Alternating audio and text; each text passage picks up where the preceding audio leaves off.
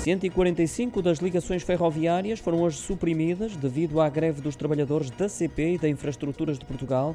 Do total de 251 circulações, apenas 106 se concretizaram entre a meia-noite e as 8 da manhã, informou a CP, que já tinha alertado anteriormente para fortes perturbações na circulação normal de comboios, sendo apenas assegurados os serviços mínimos.